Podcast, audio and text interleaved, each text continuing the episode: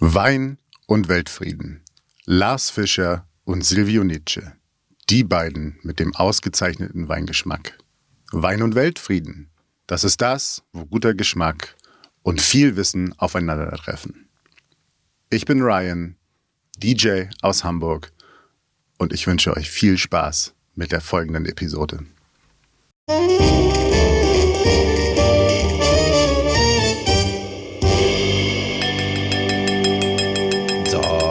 Es ist, das ist jetzt schon immer so wie so ein, wie so ein Laufsteg, so ein roter Teppich, ne, so mit Ankündigung. Ich stehe da ja total drauf. Also in dem Fall nochmal danke für das äh, äh, Announcement, wie es so schön heißt. Bin dann immer noch in, in Los Angeles zugange. Und in diesem Sinne Grüße von Kalifornien nach Sachsen. Ja, herzlichen Dank. Ähm, mir geht's genauso bin da jedes Mal sehr gerührt und kann das nicht oft genug sagen. Lieben Gruß zurück ähm, aus Sachsen nach, nach Kalifornien. Äh, ich hoffe, du bist heute ein bisschen munterer als das letzte Mal. Ich bin als Tibbel die Topfit. Ähm, gesprochen ja. Und ähm, ja, jetzt bist du ja ähm, so im, im, im Home des ähm, Walk of Fame oder des ähm, der, der Oscars. Und berührt dich eine Oscarverleihung? Ja, wir hatten das auch schon mal mit dem roten Teppich, aber bist du da jedes Mal voller oder jedes Jahr voller Spannung und ist das für dich was was wertvolles oder ist das einfach nur die Show? Das ist Oscarverleihung ist halt Show. Es ist die perfekt hm. die perfekt inszenierte Show. Gab es dieses Jahr auch viel Getöse, auch im Nach Nachgang, nicht wahr? Der war das echt mit Will Smith? Also, dass er ihn Bacher gefeuert hat oder war das, äh, war das Show? Tja, ist jetzt noch so ein bisschen die Frage, ne? Also die ähm, ich, ganz viele Kollegen, die gesagt haben, das ist Stage, also das ist alles, das ist geschrieben, das ist, das würde der, hm. würde der nicht machen. Andererseits sieht es jetzt so in der Nachbetrachtung schon aus, dass es irgendwie ähm, doch irgendwie doof ist und allen doch irgendwie unangenehm, was dafür spricht, dass es überhaupt gar nicht gewollt war oder hm. beabsichtigt eingeplant war. Ich persönlich fand es, ich finde, find, find, wann immer irgendwer ein, eine reinhaut, finde ich, finde das wenig praktikabel und irgendwie doof. Ähm, ja, finde ich auch. Und ich fand aber auch beide Seiten, also auch den, den Joke darauf zu machen, auf äh, letztlich die Krankheit seiner Frau, fand ich auch scheiße. Also ich glaube nicht, dass es unwissend ist. Also nee, ist, also, also war, ist das alles ist, ganz ist bei Chris Rock alles ja, ist, ist da alles geschrieben oder ist er so ein Naturtalent, dass er sagt, okay, heute Abend ähm, wie, wie die von uns so oft zitierte Barbara Schöneberger, die ähm, viel auch live laufen lässt, weil sie es einfach kann. Ähm, also Chris Rock ist jeder, ja auch so ein bisschen quasi die, die, die Barbara Schöneberger, ähm, nur hier in den Staaten, der moderiert auch alles, was nicht nied- und nagelfest hm. ist. Ähm, du kommst halt nur so als Moderations- und Gagmaschine letztlich auch dahin, dass du so einen, so einen Abend leiten darfst. Ähm, hm. Und der ist ja so Stand-up-Comedy, der ist wirklich, glaube ich, auch mit allen Wassern gewaschen. Also und alles andere als doof und keine Ahnung, wie das zustande kam. Irgendwie war es, ja, am Ende hat es dann doch irgendwie alles seltsam überschattet. Ähm, hm. Ja, aber zurück zu deiner Frage, das ist, so, so, ich glaube, ich das genießen kann. Ähm, also es ist lustig, immer wieder zu gucken, ähm, wer da wo. Und dann sind natürlich, da sitzen ganz viele so Idole oder so Schauspieler, die, mit denen man so ganz viele verbindet. Und da kann man immer gucken. Ähm, das ist schon fancy. Und wenn man das jetzt hier so in, in, in Los Angeles erlebt, was das für ein Zirkus drumrum ist, ja, wie dieses ganze Viertel rund um den Hollywood Boulevard, Hollywood Boulevard abgesperrt, abgeriegelt und vereinnahmt ist, wo hier auf jeder Dachterrasse irgendwie vollkommen halt- und zügellose Partys gefeiert werden. Ähm, und natürlich die Stadt vollgestopft von irgendwelchen Reportern ist, also auch noch Tage später. Also die, die ähm, Amerikaner sind schon irgendwie ähm, die Könige des großen Tennis. Also wenn sie hier, wenn sie eine Show anfassen, dann machen sie es richtig entschlossen und ähm, überzeugt und dann ähm, funktioniert das auch, ähm, was auch immer dann so inhaltlich dabei rauskommt. Hm. So, wir wollten. Und sitzt du da gebannt vom Fernseher oder ist das? Nö, ähm äh, nö. also ich bin überhaupt niemand, der sich ähm, äh, für irgendwelche Spiele oder sonstige Dinge irgendwie in Wecker stellt und sich irgendwie nachts äh, hm. Oscar-Verleihungen anguckt oder irgendwelche Football oder okay. andere Geschichten oder ähm, selbst Olympische Spiele, wo ich mich schon ein bisschen mich ein bisschen mehr packt, selbst da habe ich so meine Mühe. Ähm, also wir sind 100 Meter Finale, glaube ich, würde ich mich noch mal rauspopeln, aber auch aber äh, auch nur ungern. Ja. Aber, aber die Kritik als solches ist äh, in deiner Branche schon hilfreich, oder? Äh, also so, ist ja eine Art Kritik, wenn jemand ausgelobt wird. Ähm, ja, also ähm, es gibt ja Leute ähm, in der in der lustigen bunten äh, Film- und Fernsehwelt, die sich die die, die so so so Preiseinheimser sind. Ne? Nun ist es, nun muss man mhm. dazu sagen, das ist jetzt bei bei bei der den Academy Awards, also bei den Oscars so eine Sache, dass ähm, die Filmproduktionen, um die es da geht, sind so groß, die die fallen quasi auf. Ja? Also die also die finden dann tatsächlich den Weg da zum zu den Kritikern. Mhm. Ähm, und dann ist diese ähm, natürlich auch die Jury wahnsinnig groß und selbst wahnsinnig berühmt und überhaupt. Aber es gibt natürlich ganz viele andere Filmpreise oder Fernsehpreise oder sowas. Da musst du überhaupt erstmal einen Film einreichen. Ja, also die hm. ähm, und die haben eher manchmal, also viele eher das Problem, dass dann halt nur zehn Filme eingereicht wurden. Ja, und viele coole Produktionen da gar nicht hinkommen oder dann bei irgendwelchen Filmen gar keiner auf die Idee kommt, das da hinzuschicken. Also so in größeren Produktionsfirmen Firmen werden immer Leute, gibt es immer Leute, die dann äh, losgeschickt werden, ähm, also alles, was es an Festivals gibt, durch und Preisverleihungen und sonst was so durchzublättern und dann die Sachen einzureichen. Dann gibt's ja auch so, äh, keine Ahnung, von irgendwelchen Vereinen oder irgendwelchen auch politischen Institutionen und Stiftungen und sonst was, die Filme fördern und ähm, ähm oder eben dann auszeichnen und sowas. Aber da kannst du wirklich richtig viel Zeit mit verschwenden. Ich bin eher jemand, ich habe Bock, mhm. irgendwie was Cooles zu machen und zu drehen und zu produzieren und muss jetzt nicht ähm, ähm, kann, kann, werde, will meine Zeit dafür nicht ähm, opfern, wobei mhm. das sicherlich auch total sinnvoll ist. Aber ähm, ist das, ist das mal, also ist das manipulierbar in einer gewissen Weise? Also es gibt ja auch in meiner Branche gibt es ja Kritik. Also es gibt ja Kritiker, die, die sich mit Wein beschäftigen. Die Was Wein ist denn eigentlich die genaue Definition oder, eines aber Weinkritikers? Lass, lass, lass mich meine Frage, lass mich Och, meine Frage mal zu Ende formulieren. Also es wäre, es wäre ja möglich, oder es ist durchaus möglich, dass wenn ich sage, ich möchte einen Wein produzieren, der zumindest im ganz oberen Segment veranlagt ist, also ab 95 Punkte irgendwie bekommt oder ab, ab 18 Punkte, dass ich das hinbekomme, und den Wein so so kreieren kann, kann man das, also könnte ich mit ganz ganz viel Geld äh, mir die richtigen Leute einkaufen und garantiert einen Oscar bekommen. Also selbst ich in irgendeiner Form, in irgendeiner Sparte. Mm, ist das möglich oder ist das reiner, reines Talent oder Zufall? Na, es gibt auf jeden Fall, gibt's ja immer so bestimmte so, so Zeitgeistgeschichten. Ne? Also es ist sicherlich, ähm, ähm, jetzt ist alles en vogue, wird auch alles, was in Produktionen jetzt hier gemacht wird in, in, in den Staaten, ist sehr, sehr gender ähm, äh, ähm, orientiert und alles muss korrekt und gleich sein und ähm, ähm, diese ganze ähm, Geschlechterdiskussion, sei es jetzt wer was ist oder wer welche sexuelle Orientierung hat oder Hautfarbe und sowas, das muss irgendwie jetzt alles Bestandteil von einer Produktion sein.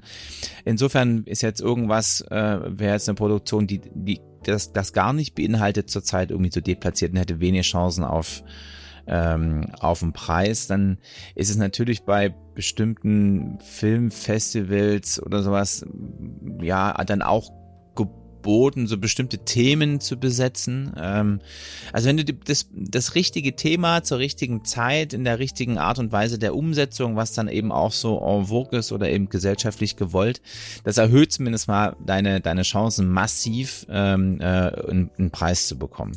Wenn's, wenn, wenn, also ich wenn könnte das, es, das, mit, mit ganz viel Engagement und wenn es mein Lebensziel ist. Genau, wenn es dein Lebensziel ist und du die, die, das, das richtige Buch zur richtigen Zeit mit dem richtigen Schauspieler, der jetzt irgendwie auch mal dran sein müsste, ähm, einen Oscar zu kriegen, mhm. ähm, also da spielen ja durchaus Dinge eine Rolle ähm, dann kann man das schon, das sind so Kandidaten, hat man ja auch vorher, weiß man das immer, wird das immer so, das, das wird als, als so Oscar-Kandidat oder eben Preiskandidat gehandelt, weil man eben genau weiß, das trifft so den Geschmack der Jury und so. Also das, ähm, ja, vielleicht, vielleicht kann man sagen, um es einfach auf einfach auf ein einfaches ähm, äh, auf eine einfache Aussage runterzubrechen. Mit massivem Engagement, Einsatz, viel Kenntnis, viel Geld wird es dir gelingen, einen also zumindest mal einen Top-Oscar-Kandidaten zu produzieren. Mhm. Cool. Und so, also und zurück zu meiner Frage: ähm, Was genau mhm. ist denn ein Wein, äh, Weinkritiker? Was macht den denn aus oder was was habilitiert den denn Weinkritiker zu werden? Also bei der bei den Filmjurys ist es ja, sind es eben meistens ähm, Schauspieler oder, oder Regisseure, äh, die da drinnen sitzen. Mhm. Ähm, in diesen äh, Juries. Wer ist denn, wie sieht denn so der klassische Weinkritiker aus? Ist das ein Winzer? Also der, der klassische Weinkritiker ist Trinker. oftmals ein ähm, meistens weniger ein Trinker. Also wenn du anfängst zu trinken, hast du ein Problem, weil du ja doch relativ viel viel probierst und viel verkosten musst. Es gibt so eigentlich neben dessen, dass man natürlich immer ganz ähm, höflich auch sagen kann, jeder ist ein Kritiker für sich selber und jeder sollte für sich selber eben auch versuchen, äh, gewisse Normen an den Tag zu legen, damit äh, man den Weingeschmack, den man selber mag, irgendwie bewerten kann.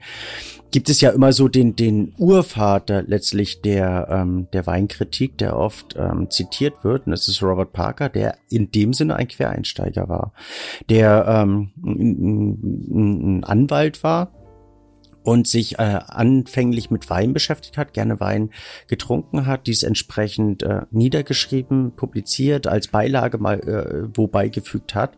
Und da heraus ähm, seinen Publikationen The Wine Advocate ähm, initiiert hat, die Anfang der 80er Jahre ähm, für sehr viel Furore gesorgt hat und im Laufe der nächsten ähm, 30 Jahre eigentlich die gesamte Weinwelt komplett auf den Kopf gestellt hat. Insofern, dass man als Produzent nicht selten hinging und Weine äh, produziert hat, die ein entsprechenden, ein, ein entsprechendes Wohlwollen im Parker ausgelöst haben.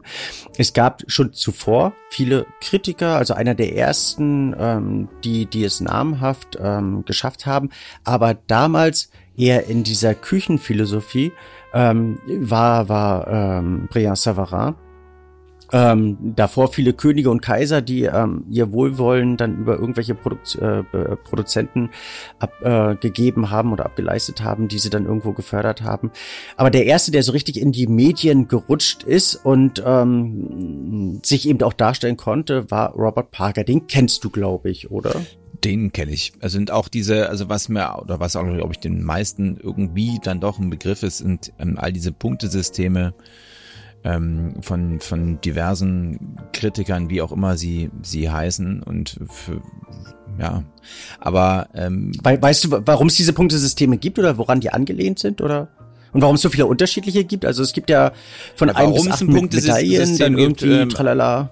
Erscheint ja insofern klar, weil muss ja irgendein Bewertungskonzept haben, was mhm. oder ja irgendein Ranking aufstellen, aber aber gibt's aber ja, ja bei den Oscars auch nicht. Also gibt's ja auch nicht. Ich habe ähm, fünf Oscars bekommen.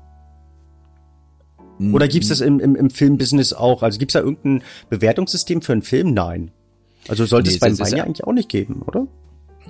Naja, also beim, bei so einer Jury ist natürlich so, also da wird ein Gewinner gesucht und dann ähm, hast du halt eine Jury, sitzen 20 Leute drinne und ähm, dann haben eben am Ende sieben für den gestimmt, drei für den und zehn für den anderen. Dann, mhm. ja, also das finde ich relativ einfach zu sagen, der mit den zehn Stimmen hat gewonnen. Also nur geht es aber, glaube ich, beim, beim, bei diesem anderen Punktesystem ist es halt das für mich eher so ein Transparenzding. Also wie hat es, da, da reicht es ja jetzt mir nicht, wenn ein Weinkritiker sagt, das da ist ein geiler Wein, Ende Gelände, sondern ähm, gibt Bewertungssystem und dann muss es ja auch irgendwie vergleichbar sein, ja. Wenn der eine hat halt 91 mhm. Punkte und der andere 96, was dann ja impliziert, dass der mit 96 besser ist ähm, macht, macht für mich schon Sinn. Aber ich, was ich mich immer frage, warum 100 Punkte? Also warum ein 100-Punkte-System? Und warum sehe ich keinen Wein, der nur 50 hat? Mhm. Ähm, ist eine ganz berechtigte Frage. Ähm, das 100-Punkte-System ist ganz klassisch ans amerikanische Schulsystem angelehnt. Also die bewerten ja in, in 100-Punkte-Rankings. Es gibt natürlich dann, dann andere ähm, Bewertungssysteme. Das sind ähm, das ist 20-Punkte-System, initiiert ähm, ans Schweizer Schulsystem. Und ähm, es gibt ein, ein Fünfer-System, also das, das äh, in fünf aufgeteilt ist und so weiter, ans, ähm, ans seinerzeit deutsches Schulsystem. Also von dem her, es ist immer so an, an die Benotungskategorien, die es ähm, in den damals initiierten Länder, also diese Kritik initiierten Länder. Das ähm, macht ja ähm, Sinn. Das ist ja, es ist ein, ist ein, genau, ja. es ist ein Einordnungssystem, was man kennt und was man versteht. Nur ist natürlich das mit den 100 mhm. Punkten besser differenzierbar als, ähm, als bei so einem 1 bis 5 oder 1 bis 6. Also das 1 ist, ist wäre dann ja als, relativ als, breit. Ja. Also umgerechnet ähm, würde das ja bedeuten, wäre hier eine 1, wäre alles so von, von 85 bis 100. In, in, in dem Sinne, also wenn, wenn ich irgendwas bewerte oder wenn ich für irgendwas verkoste, ähm, habe ich auch diese verschiedenen parallel laufenden Schemen ähm, vor Augen. Also dass ich einfach sage, okay, ähm, der Wein ist sehr gut. Das ist für mich ein, ähm, ein Wein, der 16 bis 18 Punkte bekommt beim äh, 20-Punkte-System, der für mich ungefähr um die vier Punkte bekommt beim Fünfer-System ähm, und der für mich um die 85, 89 Punkte im 100er-System bekommt. Also ich äh, schreibe mir die auch immer alle parallel neben einen ähm, dass ich sage, okay, wenn ich das dann irgendwann abrufen muss, dann ähm, habe ich es in dem oder in dem oder in dem System. Also es sind äh, verschiedene Systeme, die parallel ablaufen. Weil du eben für verschiedene oder weil ich für verschiedene Gremien äh, probiere und das dann entsprechend auch darstellen muss und dass man da eine gewisse Sicherheit hat. Deine Frage war aber, und das finde ich eigentlich relativ wichtig, Warum gibt es keine, ähm, keine Weine unter im 20-Punkte-System 10 Punkte oder eben im 100er-System unter 75 Punkte oder eben im 5er-System unter, ähm, unter einem Punkt? Also warum kriegt jeder Wein dann irgendwie mindestens äh, eine Grundanerkennung? Und das ist, ähm, dass du Weine, die weniger bekommen würden, du die nicht erwähnst, also weil sie halt dann fehlerhaft sind. Weine unter 10 Punkte unter 75 Punkte sind entweder fehlerhaft oder grob fehlerhaft. Also du könntest auch ein Ranking machen mit, keine Ahnung, Korkschmecker, Böxer, bla bla bla bla bla bla. Und die würden dann irgendwie 20, 30, 40 Punkte bekommen. Wäre vielleicht auch mal ähm, witzig, da einfach so eine ähm, so ein, so, ein, so ein Ranking der Hässlichkeiten irgendwo aufzurufen. Das hat sich bisher eigentlich noch keiner getraut. Aber letztlich ähm, greift man ja nach den Sternen und möchte die Sterne dann irgendwo er, er, erreichen, erzielen, diese dann eben auch als Kritiker irgendwo darstellen. Das war damals ja eben auch ein, ein Ansatz vom Parker ähm, dem dann einige ähm, gefolgt sind, unter anderem der, der René Gabriel, ähm, der analog ähm, oder die, die eigentlich das, das äh, europäische Pendant dann äh, zu Parker dann irgendwann wurde, der es geschafft hat, mit seinem Weinwisser ähm, ein Blatt zusammenzuschreiben, wo er Weine, die ihn begeistert hat, ähm, notiert hat, die mit seinem Punktesystem ausgestattet hat und das einfach mit Freunden ausgetauscht hat, dann irgendwann, wo er merkte, okay, das, ähm, er, er erzielt viel Interesse oder das finden manche toll, wie ich die Weine bewerte und das dann irgendwo publiziert hat, eine Publikation, die es auch nach wie vor gibt im äh, 20-Punkte-System, also dem Schweizer System. Ähm, nicht zu vergessen sind ganz, ganz, ganz, ganz, ganz viele ähm, englische Kritiker, also äh, egal ob äh, Broadband, Johnson, äh, Janice Robinson und so weiter, weiter, die ähm, einen der wichtigsten Weinmärkte dann letztlich auch steuern. Und ganz, ganz, ganz wichtig ähm, in Deutschland, um eben auch nur eine Publikation letztlich zu nennen, ist ähm, die von damals Armin Diel und äh, Joy Pen initiierte ähm, Publikation Gummio, der Wein Gummio, die ganz, ganz viel für den deutschen ähm, Wein getätigt haben oder gemacht haben. Jetzt mittlerweile ähm, der, der Wienumführer ähm, die, glaube ich, maßgeblich daran beteiligt waren, dass der deutsche Wein sich qualitativ mindestens verdoppelt hat. Was ja jetzt positiv klingt, also wenn der, wenn der, wenn der eine Kritik dazu führt, dass der Wein sich verbessert, dann ist es ja eine gute Sache. Nun hast, haben wir aber eigentlich angefangen oder hast du äh, so ein bisschen die Fährte gelegt in Richtung, kann man einen Wein oder kann man einen Film machen, der, der den Kritikern gefällt, kann man einen Wein machen, kann man jetzt losziehen und einen Wein machen, weil ich genau weiß, das ist, das ist jetzt der und der Kritiker hat den und den Geschmack, der wird den und den ähm, mögen, wenn ich den so und so mache, damit ich eine möglichst hohe Bewertung kriege. Jawohl. Und das war eben die Das war jetzt aber sehr schnell der, der gesamten mhm. der, der gesamten, auch, du hast noch ein bisschen ähm, länger winden können. Ah, okay. Ähm, also ähm, ich weiß nicht so recht. Ähm, Wein ist ein Naturprodukt. Also das ist könnte also nein Quatsch. Kannst du kannst du machen. Hat die Weinwelt letztlich revolutioniert. Ende der 90er Jahre oder ab Mitte der 90er Jahre, dass jeder eben einen Parkerwein produzieren wollte und eins der dafür letztlich ähm, bildlich stehenden ähm, Weinbaugebiete ist das Bordeaux. Also Mitte der 80er, Anfang der 80er, Ende der 80er Jahre wurde ein komplett anderer Bordeaux-Stil gelebt als Mitte, Ende der 90er Jahre, weil man versucht hat, einen typischen Parkerwein zu produzieren, der eben relativ schnell nach der Publikation oder nach der Veröffentlichung der Weine oder teilweise eben vom Fass diese Weine probiert hat, diese Weine bewertet hat. Und ähm, der Preis ist, ist also ich, ich war ja auch mal in der Weinbranche und ich habe, ähm, weil ich damals äh, sehr intensiv mit Burgunderweinen ähm, gehandelt habe, ähm, einige Male mitbekommen, wenn eine eine Bewertung von Parker rauskam, wie dieser Wein mehr oder weniger über Nacht sich in tausendfacher Menge verkauft hat. Also nur ist er eigentlich, Burgund ist ja mehr oder weniger das Gegenteil von Bordeaux. Das ist ja so, wenn man so möchte, der, der Erzfeind. Entweder liebt man Burgund oder Bordeaux, um das eben so ein bisschen plakativ darzustellen. Parker war eher so der, der äh, Bordeaux-Gaumen, konnte mit Burgund eigentlich selten, also mit diesen typischen, mit diesen traditionellen Burgundern wenig anfangen. Und wenn ein Burgunderwein eine schlechte Bewertung, Bewertung von Parker bekommen hat, dann war er meistens großartig. Zumindest im Sinne der, der Burgunderliebhaber. Aber hin und wieder hat er sich dazu hinreißen lassen, einen Burgunder eben auch toll zu bewerten.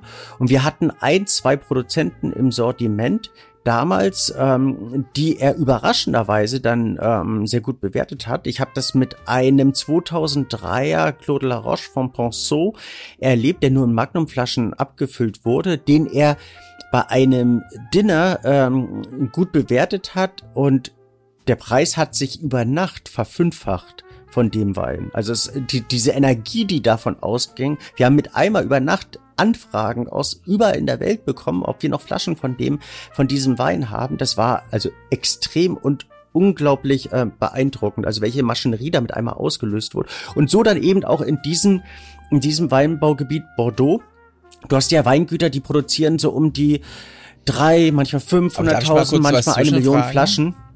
Ähm, wie, hm? Also wenn man so eine, ich will es mal Macht nennen, hat, wie gehen denn die Jungs damit um? Oder die, die, die werten Herren Kritiker? Also wenn, wenn du sehr wohl weißt, dass deine Meinung dazu führt, dass ich, also dass du Geld entstehen lässt oder eben hm. auch letztlich so ein bisschen ähm, so, so, so, so ein Damoklesschwert sein kann, das dann irgendwie über einem Winzer hängt, weil äh, wenn du sagst, dass dieser Jahrgang der, der letzte Kacksaft ist, dann, ähm, dann ruinierst du den doch. Also wie gehen Durchaus, die denn damit mit dem Druck um? Ist denen das egal? Ist denen das bewusst? Und vor allen Dingen, wie, wie sichern die die Qualität ihrer, ihrer, ihrer Expertise, sprich ihrer Proben, sprich ihrer Kritiken?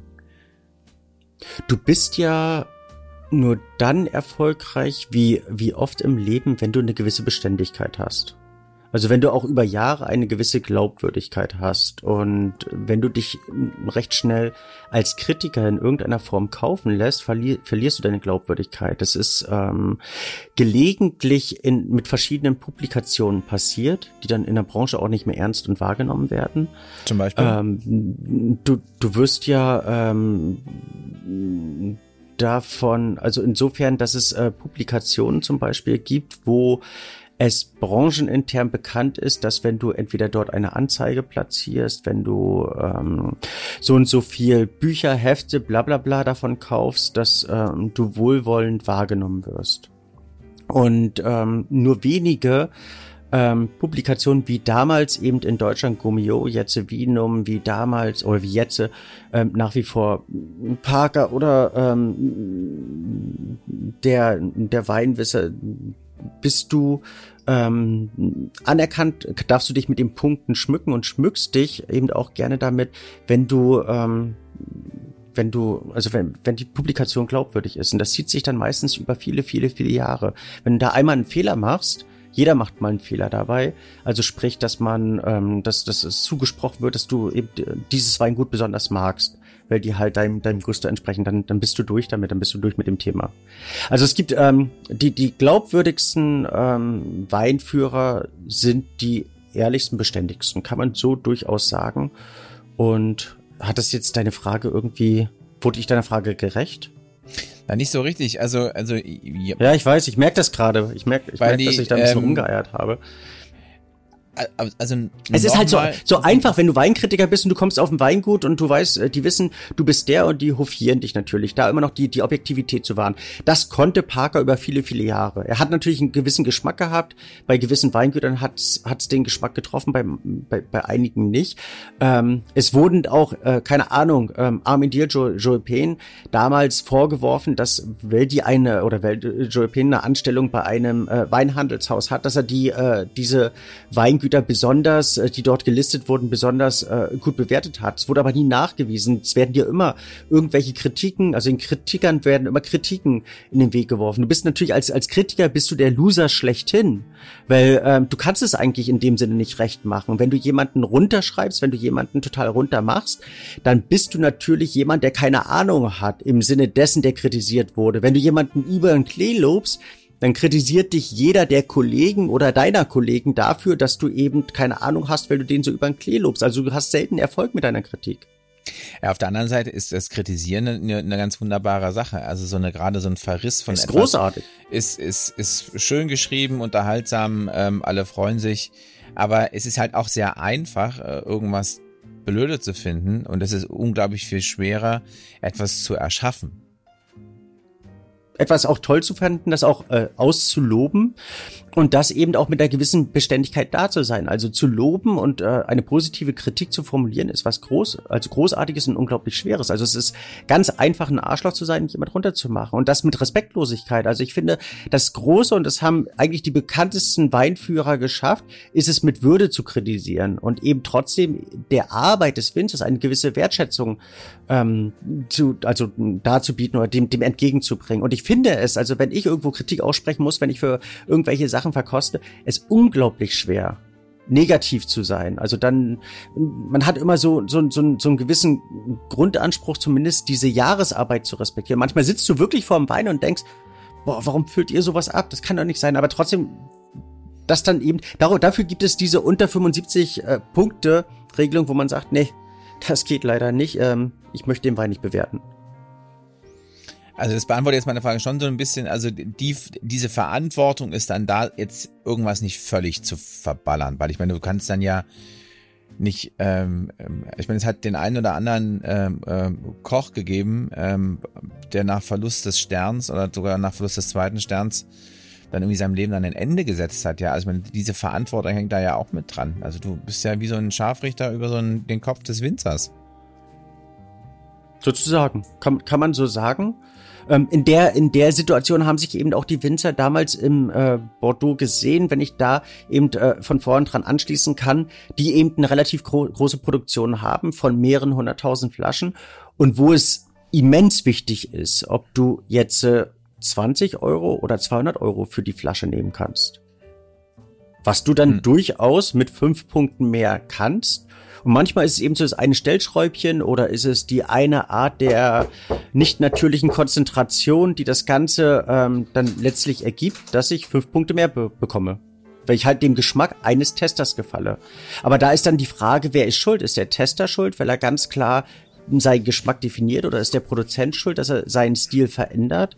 Ähm, ich ich, ich, ich finde den, den Parker-Stil interessant, weil er so geschmackssicher ist. Du kannst immer sagen, wenn ich einen Wein habe, der so und so viele Punkte bei Parker bekommen hat, habe ich den und den Geschmack. Und das, das, diese Geschmackstreue ist großartig. Also man, kann man jetzt mal sagen, ich habe heute Bock auf so einen Parker-Wein, äh, dann weiß ich auch genau, was ich kriege. Wie kann, kann man, kann man den Nimmst du einen für 98, 99 Punkte? Ähm, ganz grob beschrieben ist es ähm, was relativ ausladendes, intensives, ähm, in der Jugend leicht marmeladisiertes. Ähm, im, im, Im ersten, im zweiten steckt da aber sehr viel äh, Handwerk hinter. Die Weine haben immer eine ähm, unter diesem bunten Kleid steckende Struktur, eine tolle Entwicklungsfähigkeit. Ein Wein ab 95 Punkte wird seltenst richtig Schrott sein.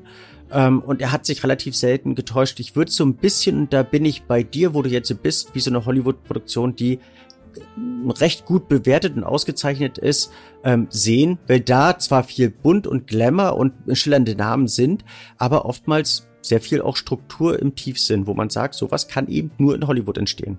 Oder sehe ich das falsch? Nee, also siehst du nicht falsch. Also ist natürlich, wenn für irgend, also wenn der Wein teuer ist oder wenn, die, wenn für die Filmproduktion viel Geld ausgegeben wurde, dann gibt's da ja auch Qualitätssicherungsmaßnahmen. Also in der Regel ähm, ist das dann nicht der völlige Mist. Ja, auch manchmal passiert hm. auch das, dass man was völlig daneben geht oder dass man, dass es Filmproduktionen gibt, die trotz toller Schauspieler ähm, maximal eine goldene Himbeere verdienen, aber ähm, wie kann so ein Film floppen? Also wie kann sowas so nach hinten losgehen? Hat da jemand irgendwie das Thema nicht verstanden oder sechs Sätzen oder was? Achso, da gibt es ja geht das? die ulkigsten ja manchmal Sachen, ja, gibt, ähm, gibt prinzipiell ja Stoffe oder eben Geschichten, die einfach schwer zu erzählen sind. Da tun sich hm. äh, dann teilweise auch die Leute mit schwer. Dann ist es ähm, ähm, teilweise so, dass es bestimmt, bei bestimmten Produktionen äh, am Ende der dritte Regisseur war, der das Ding angefasst hat. Und ähm, dann auch so eine Mischung zwischen eben den Geldgebern, die irgendwie das alles schneller voranbringen wollten, dann dem Regisseur, der irgendwie, also da kann ganz viel passieren, was dann irgendwie am Ende dazu führt, dass das irgendwie äh, nichts aus einem Guss wird, manchmal auch ähm, vielleicht doch falsch besetzt wurde oder dass es eben doch nicht die hm. Rolle für den und den ist. Ja, deshalb sind ja diese ganzen. Aber das merkt man nicht während der Produktion, wo man einfach sagt, das ist jetzt eine Scheiße und das wollen wir nicht auf den Markt bringen, oder ist dann schon zu viel Kohle geflossen, wo man ähm, sagt, jetzt können wir nicht mehr zurück, jetzt können wir nur auf den lieben Gott hoffen. Ja, das kommt ja auch mal drauf. Ja, nee, also ähm, ähm, Hoffnung stirbt zuletzt. Aber das kann natürlich sein, dass, äh, keine Ahnung, du wolltest jemanden unbedingt für die, für die Nummer haben. Eigentlich ist das alles auch auf den, auf dem auf, auf dem Leib geschrieben worden. Also zum Beispiel ähm, ähm, Matrix, kannst du, Matrix, sagt dir das was? Diese Filmreihe? Mhm. Mhm. Da war ursprünglich war das äh, Will Smith, ne, der ja nun gerade in aller Munde ist. Der hätte die Hauptrolle haben sollen. Ähm, das war eigentlich alles so, ging da in die Richtung. Äh, der konnte dann aber nicht, oder nee, der wollte, glaube ich, sogar gar nicht. Äh, und am Ende ist es die große Rolle von, von Keanu Reeves geworden. Da hat hm. es dann irgendwie alles gepasst. Ja, man weiß gar nicht, ob es so groß geworden wäre, wenn es äh, mit Will Smith geworden wäre. Weiß man nicht. Ja, aber hm. das sind schon viele Dinge, die da ähm, ähm, ähm zusammenkommen. Wobei die Bücher schon stark waren, wenn du jetzt bei beim Matrix bleibst ähm, und auch viele andere Schauspieler dabei waren, die durchaus namhaft sind und die so ein bisschen so ein Erfolgsgarant sind oder zumindest mal dafür sorgen, äh, dass alles so Indizien sind, die jetzt oder kleine Stellschrauben sind, die jetzt dafür sorgen, dass das Ding nicht völlig aus dem Ruder läuft. Das klingt mhm. ja bei den Parker-Weinen auch so. Ne? Da ist jetzt ähm, so ein richtiger Ausreißer ist da nicht mit dabei. Aber äh, eine Frage noch, wie viel Weine gibt's denn die 100 Punkte haben. Ja, da erwischst du mich jetzt ähm, auf dem kalten Fuß. Ich habe keine Ahnung. Es ist relativ selten. Es ist in, äh, in letzter Zeit so ein bisschen häufiger geworden, aber äh, weil es natürlich auch mal so ein bisschen schick ist, ähm, 100 Punkt Weine auszurufen. Es gibt auch Publikationen, die ähm, an an den Tag gehen und sagen, wir brauchen dieses Jahr ähm, 300 Punkte Weine, damit wir ähm, einen Marketingansatz haben oder damit wir einen PR, Entschuldigung, PR-Ansatz haben und sagen, hey, der und der hat 100 Punkte bekommen und das äh, spricht nicht unbedingt dann für, für die Seriosität dieser, dieser Publikation. Ach, dass, ähm, dann, also dass man ein bisschen was zu berichten so, hat, also das 100 Punkte Jahr oder genau. irgendwie sowas.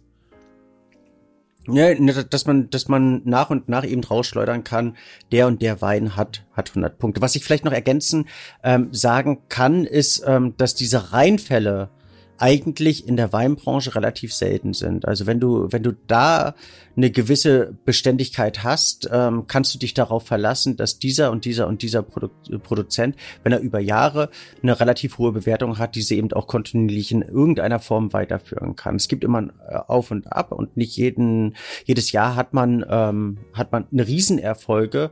Manchmal ähm, mu muss man den eben auch so ein bisschen kritischer betrachten, aber es gibt keine Komplettausfälle oder ganz, ganz selten Komplettausfälle, wie eben ja, du sagst jetzt, der könnte mal eine Himbeere bekommen. Also es ist dann schon, ähm, man, man hat, man, man hat als, ähm, als, als ähm, Tester dann immer auch so diese Verantwortung, die Gänze der Entwicklung des Weingutes zu betrachten. Dass du sagst, okay, das äh, könnte interessant sein, es könnte ein Ausreißer sein, aber hey, das ist ein Ausreißer. Letztlich tue ich dem Weingut damit auch nicht gut, wenn ich dem jetzt äh, 120 Punkte gebe, statt der Höchstpunktzahl von 100.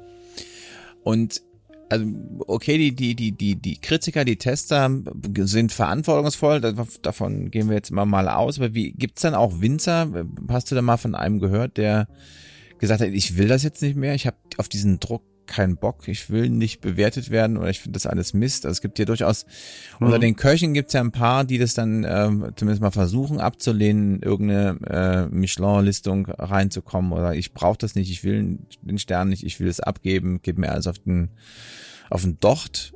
Gibt es auch bei Winzern? Ja, gibt, gibt, gibt es in der Tat. Äh, Habe ich auch bei einigen Winzern erlebt, die es nicht wollten und muss bei vielen derer sagen, ähm, dass es Gründe dafür gibt, warum die es nicht möchten und dann sollte man es auch respektieren und sollte äh, die in dem Sinne in Ruhe lassen und dann eben nicht äh, niedermachen. Oftmals gibt es ja da eben auch qualitative Gründe dafür ähm, sollte die nicht niedermachen. Also und dann das also den Respekt dann letztlich vor der Arbeit haben, weil sie einfach dann auch merken, okay, egal was ich mache, ich kann dem Gusto des Testers nicht entsprechen, weil, weil du hast ja dann irgendwo schon eine äh, gewisse Vorstellung, wie der Wein sein sollte. Damit ähm, bist du ja in dem Sinne geschmackssicher und bist dann eben auch ein Sinnbild für jemand, der dich ähm, mit deinem Geschmack dann irgendwo als ähm, Parallele zum eigenen Geschmack sieht. Also sprich, wenn du sagst, ich mag den Parker-Stil, ähm, um eben diesen, diesen äh, einen Tester außen vor zu, ähm, außen vor zu loben oder aus, auszuloben, ähm, dann kannst du dich darauf verlassen, dass die Weine immer so sind. Und wenn halt dieser Winzer sagt, nein, ich kann keine Parker-Weine produzieren, ich möchte von dem nicht bewertet werden, weil es ist äh, für mich Pain yes, wenn ich immer 85 Punkte oder 80 Punkte bekomme. Ich möchte das nicht ähm, der kann meine Weine nicht beurteilen, dann sollte man das als solches auch respektieren. Ich finde es vielleicht so als ähm, als mit an die Hand äh, oder als als kleinen Tipp eben auch immer ganz ganz wichtig, dass es für gewisse Gebiete gewisse Führer gibt, die man eben ähm, da als Sinnbild nehmen kann oder die man als Hilfe nehmen kann. Also es gibt ähm, für Spanien gibt es ähm, Publikationen, es gibt den Platters für Südafrika, es gibt, ähm, keine Ahnung, den Guitar Chat für, für Frankreich, es gibt den äh, Wienumführer für ähm, für Deutschland äh, gab und gibt äh, potenziell noch den Gummio für Deutschland, einen Eichelmann für Deutschland, es gibt einen Falstaff für Österreich, teilweise auch in Deutschland.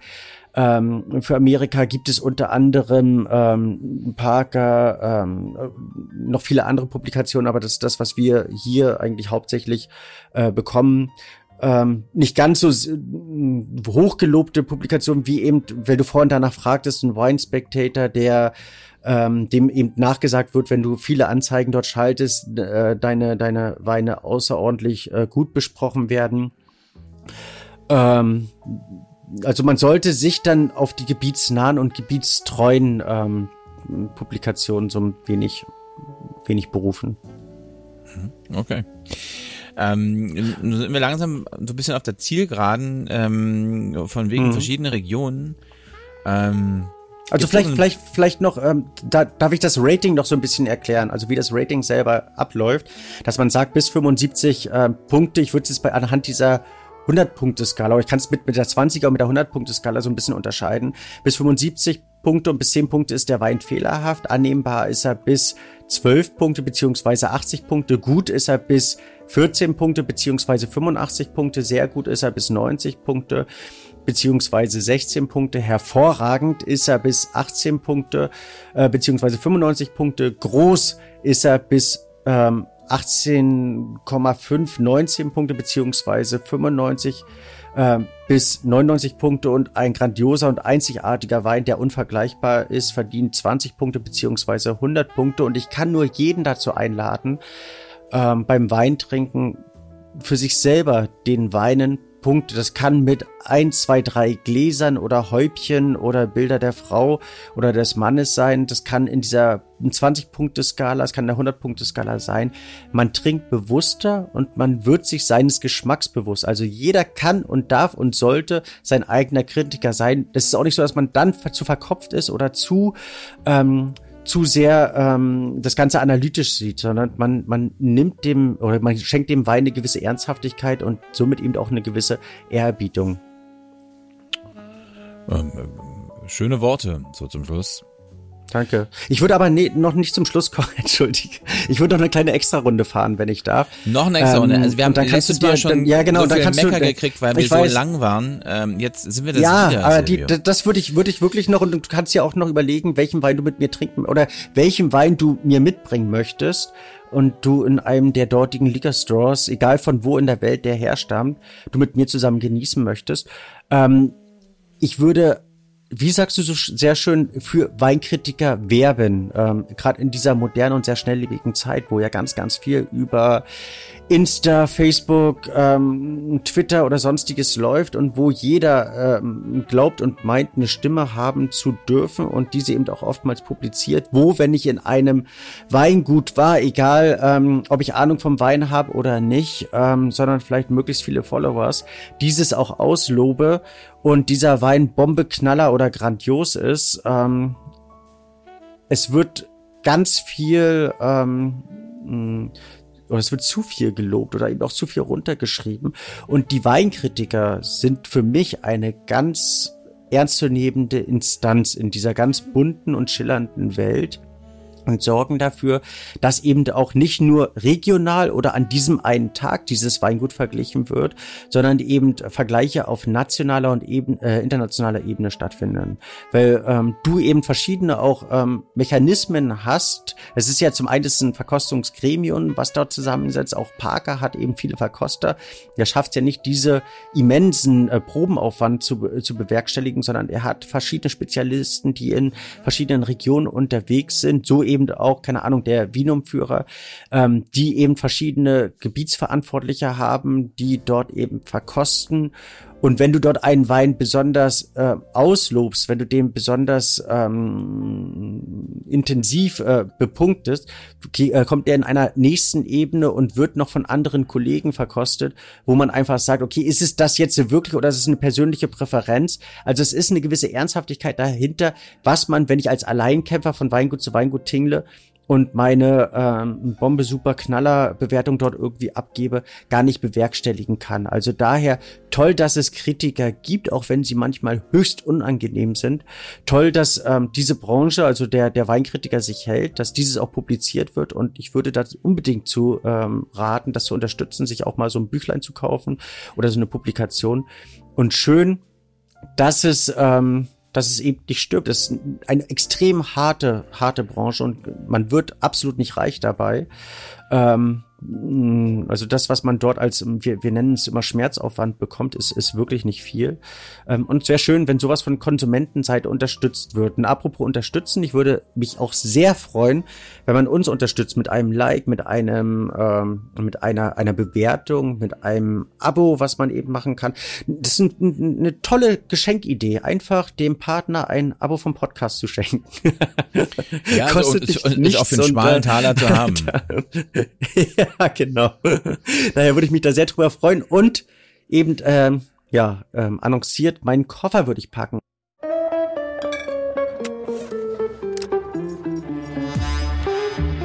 Für diesen Koffer packen mit einem Wein, ähm, einem Spätburgunder von einem der seinerzeit äh, bekanntesten Weinkritiker in Deutschland, der zugleich ein Weingut hatte, also somit kein Quereinsteiger war vom Weingut Diel, damals Armin Diel. Und ich konnte bei der Entstehung der ähm, des ersten Spätburgunders, der ersten äh, Caroline sozusagen, wurde benannt nach seiner Tochter, ähm, dabei sein, ähm, als man eben vers versucht hat, verschiedene Fässer zu, ähm, zu, zu, zu probieren, zu kivitieren, ähm, um eben diese Cuvée Caroline damals zu initiieren. Ich glaube, das war um 2002. 2000, 2003. Ich bin nicht mehr ganz sicher. Und daher würde ich damals noch mal versuchen, einen der ersten Spätburgunder ähm, Caroline aus dem Weingut Dir von der Nahe mit dir zusammen zu trinken, lieber ja, Lars. Was würdest du mit mir trinken? Ich würde was ähm, ähm, äh, mitbringen, was ich ähm, äh, unlängst, ähm, das ist jetzt nichts, also aus Kalifornien muss ich hier muss ich noch weiter forschen, ähm, da bin ich jetzt noch nicht zum äh, Schluss gekommen. Ich war aber unlängst in äh, Dubai auf der Expo und war da im tschechischen Pavillon und habe da einen Wein getrunken ähm, von dem Weingut Okay. Habanske Sklepi. Ich hoffe, ich habe das jetzt richtig ausgesprochen. Das, das liegt so unterhalb von Brünn. Das ist so Bestimmt. in diesem, also im, Meeren, ja, dieses Dreiländereck, Österreich, ähm, Tschechien, Slowakei. Ganz alte Weinregionen, das Weingut, glaube ich, auch irgendwie 400 Jahre alt. Und die haben einen grünen Feldliner, der der Knaller war. Also auch, auch so unerwartet kam. Ähm, 2019, glaube ich, war das. Mhm. Ähm, großartig. Also nicht sowas, äh, also der hatte wirklich ähm, Charakter und ähm, war wirklich eine Bereicherung, war jetzt nicht so der, so der ganz klassische Feldliner, der so leicht ähm, untergeht manchmal, und der quasi einfach nur der Schnitzelbegleiter ist, sondern nee, der war, der war großartig. Mhm. Ähm, das dazu. Und ich musste auch, habe auch so gelacht oder in mich reingelächelt, dass ich irgendwie erst nach Dubai muss, um ähm, den tschechischen Wein ähm, ähm, äh, zu trinken. Das war, das war mhm. verrückt. Und dem hättest du wie viele Punkte ja, gegeben? Äh, äh, äh, nee. Dich wortlos zu erleben, wunderschön. Ja, die, die, also die Toll, ich quasi heute ein, für dich mache. Das ist eine tolle Schlusspause. Also, ich würde da keine, also äh, 93. Also es war ein toller Wein, weil es nicht ja vollkommen, also also gab es gibt sicherlich okay. bessere, aber das war auch vor allem, weil weil dieses Weingebiet ähm, so ein bisschen unterrepräsentiert ist. Ne? Wahrscheinlich trinken sie irgendwie auch alles aus, was sie da haben. Dann geht natürlich viel auch in die Basisweine der, der Österreicher rüber.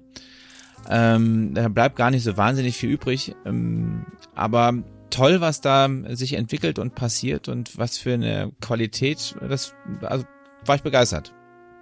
Also 93 wäre hervorragend, ähm, wird untermalt mit äh, oder beschrieben als erstklassiger Wein, der zu dem Besten seiner Art zählt. Absolut reintönig, Harmonie, Tiefe, Charakter müssen gegeben sein. Ich glaube, das Problem, um ähm, daran anzuschließen, ist nicht, dass es tolle Weine dort gibt, sondern dass diese tollen Weine oftmals bei uns in Deutschland ähm, unterrepräsentiert werden, weil sie natürlich ab einem gewissen, ähm, bei einer gewissen Qualität natürlich auch einen gewissen Wert haben.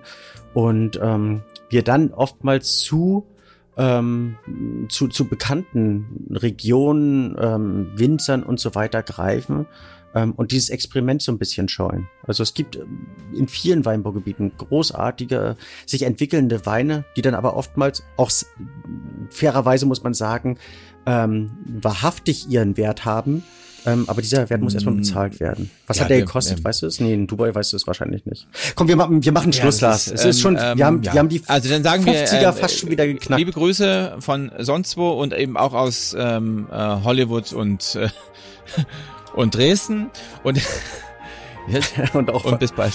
Tschüss. bis bald einmal. Tschüss oder tschüss, oder was? Tschüss.